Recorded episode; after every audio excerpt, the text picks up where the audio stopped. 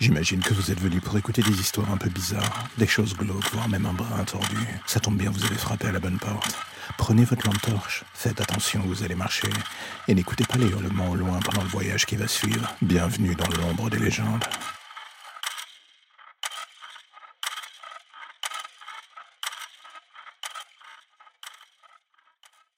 Au début, je me disais que je ne pourrais jamais le faire. C'était contre nature, on ne doit pas le faire.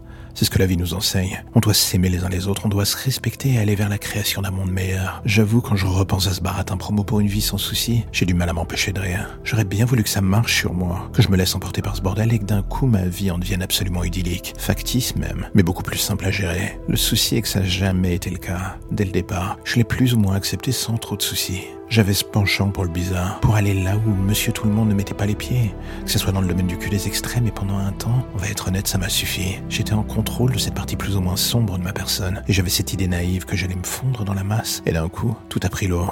Ma vie, mon état d'esprit, ma raison.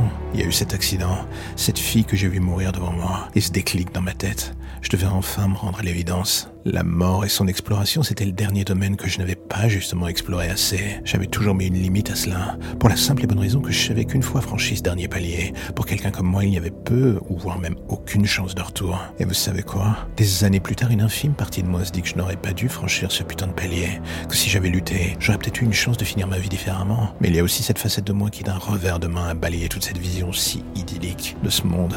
Cette utopie naïve d'un bonheur que je ne méritais absolument pas. Les journaux m'ont donné des tonnes de noms. Les rumeurs ont fait de moi l'un des pires monstres que Paris ait jamais connu. Et mes victimes ont porté mon image dans la mort. Et moi la leur. Ce truc si savoureux que je recherche d'une victime à l'autre. Ce moment où la personne sait que tout s'arrête pour elle, que la mort est là, et que je suis là, et qu'elle voit sa vie défiler. J'aime ce moment, j'aime déceler les variations d'une victime à l'autre. Il n'y a que la fin du film qui est la même. Cette dernière image qu'ils emportent avec eux. Mon sourire alors que je les regarde s'éteindre. Une vision que je partage avec eux dans le reflet de leurs yeux, justement, alors qu'ils se ferment.